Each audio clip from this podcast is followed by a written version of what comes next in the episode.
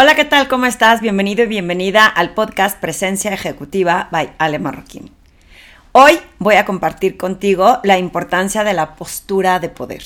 Así es, en Presencia Ejecutiva, la postura tiene muchísima influencia en cómo puedes proyectar credibilidad, responsabilidad, autoridad, tan solo con la postura de poder.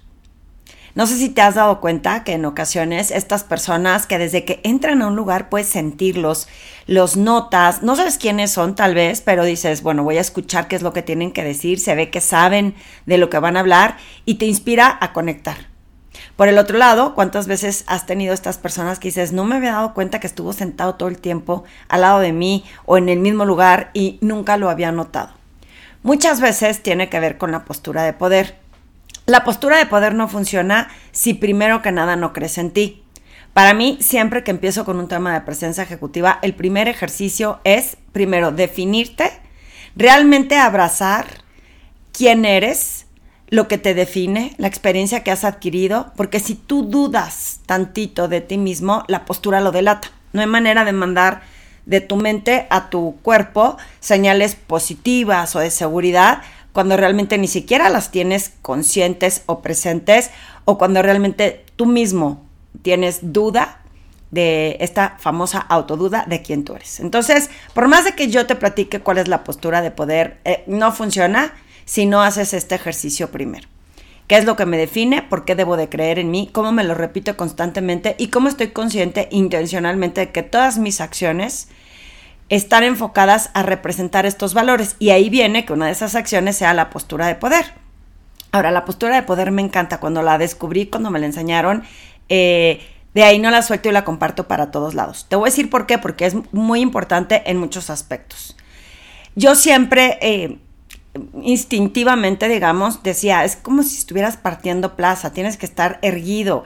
Eh, mucho tenía que ver también que si estás haciendo una venta, en, cuando empezaba mis cursos de venta, que antes se llamaban eh, protocolos comerciales, eh, la gente que está tratando de cerrar una venta, pero está agachada y que su postura está, no sé, si está sentado desparramado en tu lugar, pues se nota en el tono de voz. De hecho, si a ti te habla una persona que normalmente son vendedoras, el mismo tono de voz te hace que desde ahí digas, mm, seguro me está vendiendo algo un poco robotizado, un poco en automático, como que no se siente esta calidez en el tono de voz y muchas veces tiene que ver no solo con la postura, con creer en sí mismos. Cuando vamos en autopiloto y en automático, la mayoría de la gente sigue un script y no tiene la autenticidad de decirlo con esta naturalidad, que entonces hace que las personas por lo menos te pongan atención. La postura es una de esas herramientas y una de esas acciones que tendrías que hacer intencionalmente y siempre, yo me acuerdo que hasta en misa me sentaba en la banca, pero un poquito más adelante, no recargada hasta atrás. ¿Para qué? Para poder tener esta eh, postura erguida. En la oficina, aunque estés cómodo o cómoda, la forma en cómo estás trabajando, otros te notan. Y no necesariamente quiere decir que si no te conocen, o sea, si ya te conocen, si ya me conocen, ya saben quién soy, qué hago, cómo lo hago, para qué. Eh, y es erróneo porque muchas personas se forman criterios con pequeños segundos que son juicios de valor la mayoría de las veces, pero ¿por qué permitir que otros hagan juicios de valor equivocados de ti cuando tú tienes la posibilidad de intencionalmente proyectar esta imagen que te da esta autoridad, esta credibilidad y esta responsabilidad?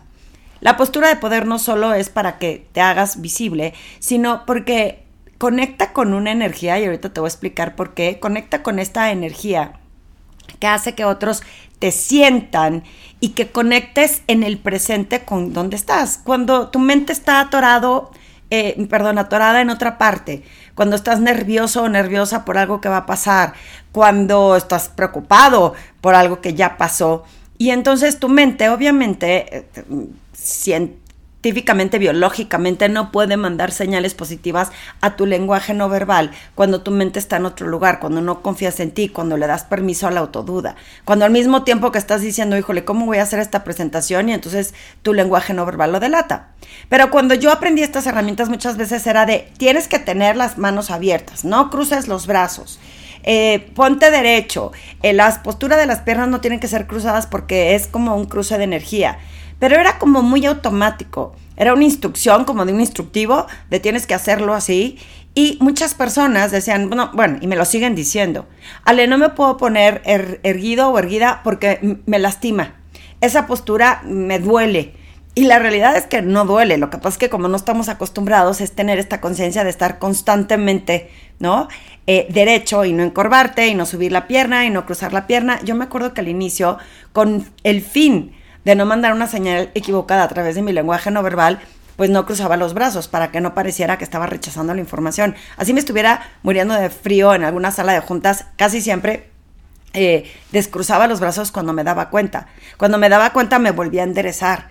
Y al mismo tiempo, cuando iba a entrar a un edificio, pues eh, intencionalmente volteaba a ver a los ojos de las personas porque nunca sabes, o sea, cuando vas en autopiloto y en automático, que eh, te registras, no volteas ni a ver a la señorita que te atendió, que pasas por el torniquete, que no volteas a ver ni quién está pasando al lado de ti, que en el elevador no volteas a la persona, ya sea porque estés en el celular eh, o porque simplemente no te ocupas de estar en el presente, pues pasas como, como volando, como desapercibido, sin conciencia.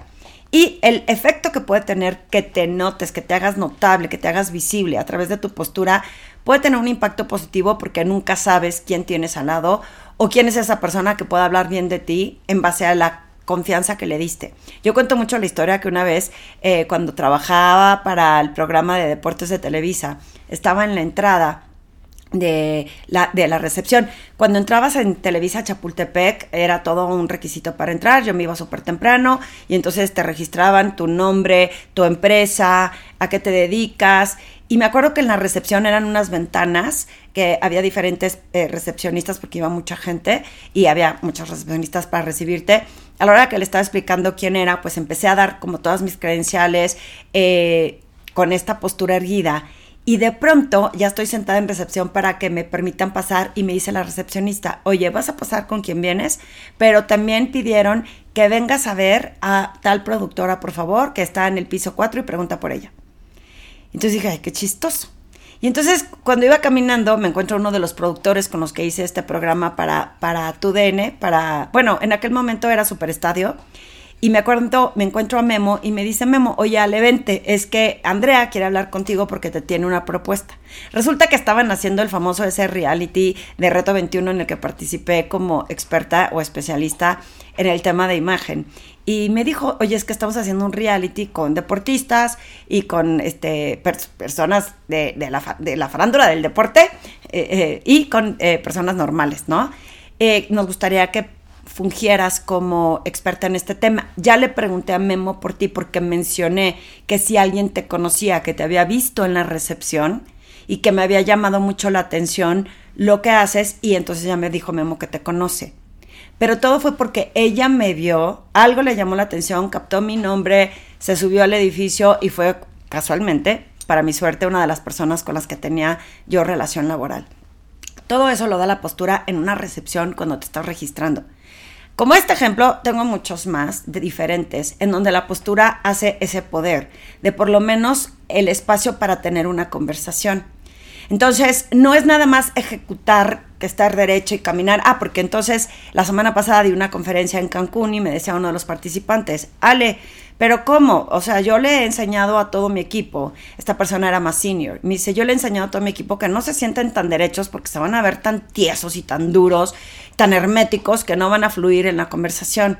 Entonces le digo, es que yo voy a diferir de lo que dices, pero la persona que ejecuta estas eh, instrucciones primero se la tiene que creer, porque tienes toda la razón, si estás demasiado derecho y demasiado tieso en la mente y entonces tu postura no fluye naturalmente y la gente no hay esta conexión de energía. Entonces el ejercicio no funciona si antes no abrazas primero eh, quien tú eres, no te lo recuerdas constantemente y si antes no dices, ok, ¿cómo alineo mi postura a esto que soy yo?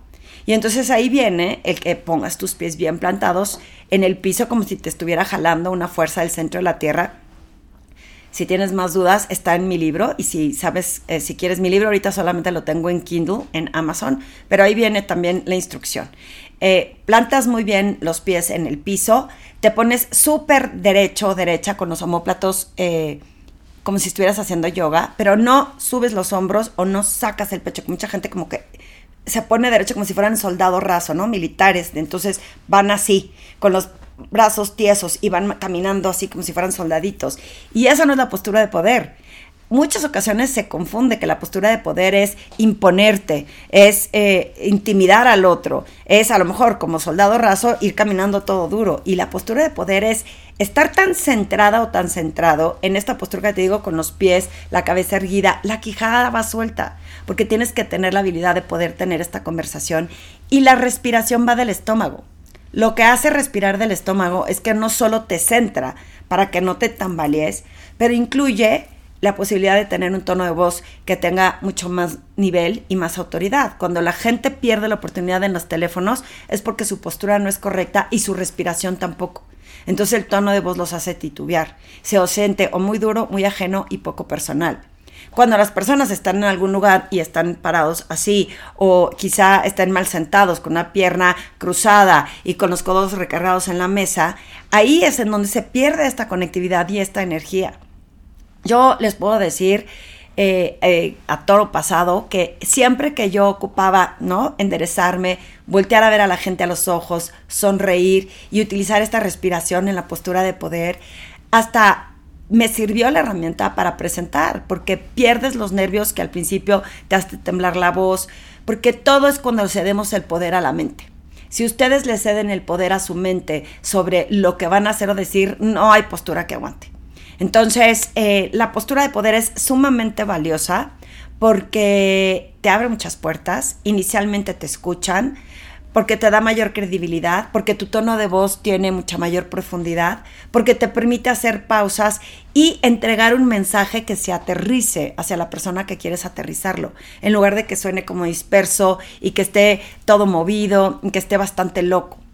Eh, pienso que en el podcast que hice, eh, que es el que más impacto y más escucha ha tenido y que agradezco que lo hayas escuchado, que es el de las presentaciones de impacto, cómo hacer una presentación poderosa, creo que también así se llama y lo tengo aquí en la lista de mis podcasts. Eh, creo que no puse esto de la postura y de verdad, esto de la postura es súper valioso.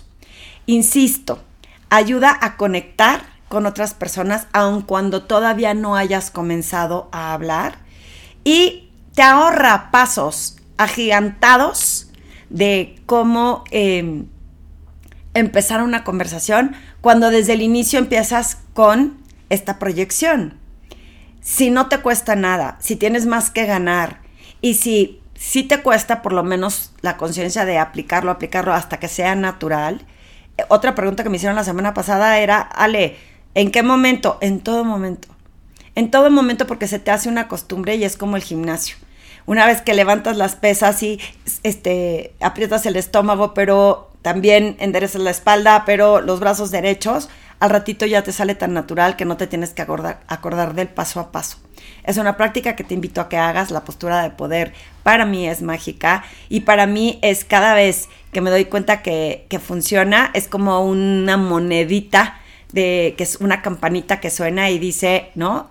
Esta ocasión por lo menos me van a abrir las puertas para escuchar lo que tenga que decir. Muchas personas que no la usan, que sí tienen un nivel de autoridad, en ocasiones batallan el doble para transmitir sus mensajes cuando no están bien plantados. En inglés la palabra grounded se utiliza para meditar. Una meditación se entrega mucho mejor cuando estás bien plantado en el piso y estás en el presente. Un pitch de ventas es cuando estás bien centrado y puedes escuchar lo que vas a decir, escoger la cadencia y la velocidad en la que vas a hablar, las palabras que vas a usar en la conversación.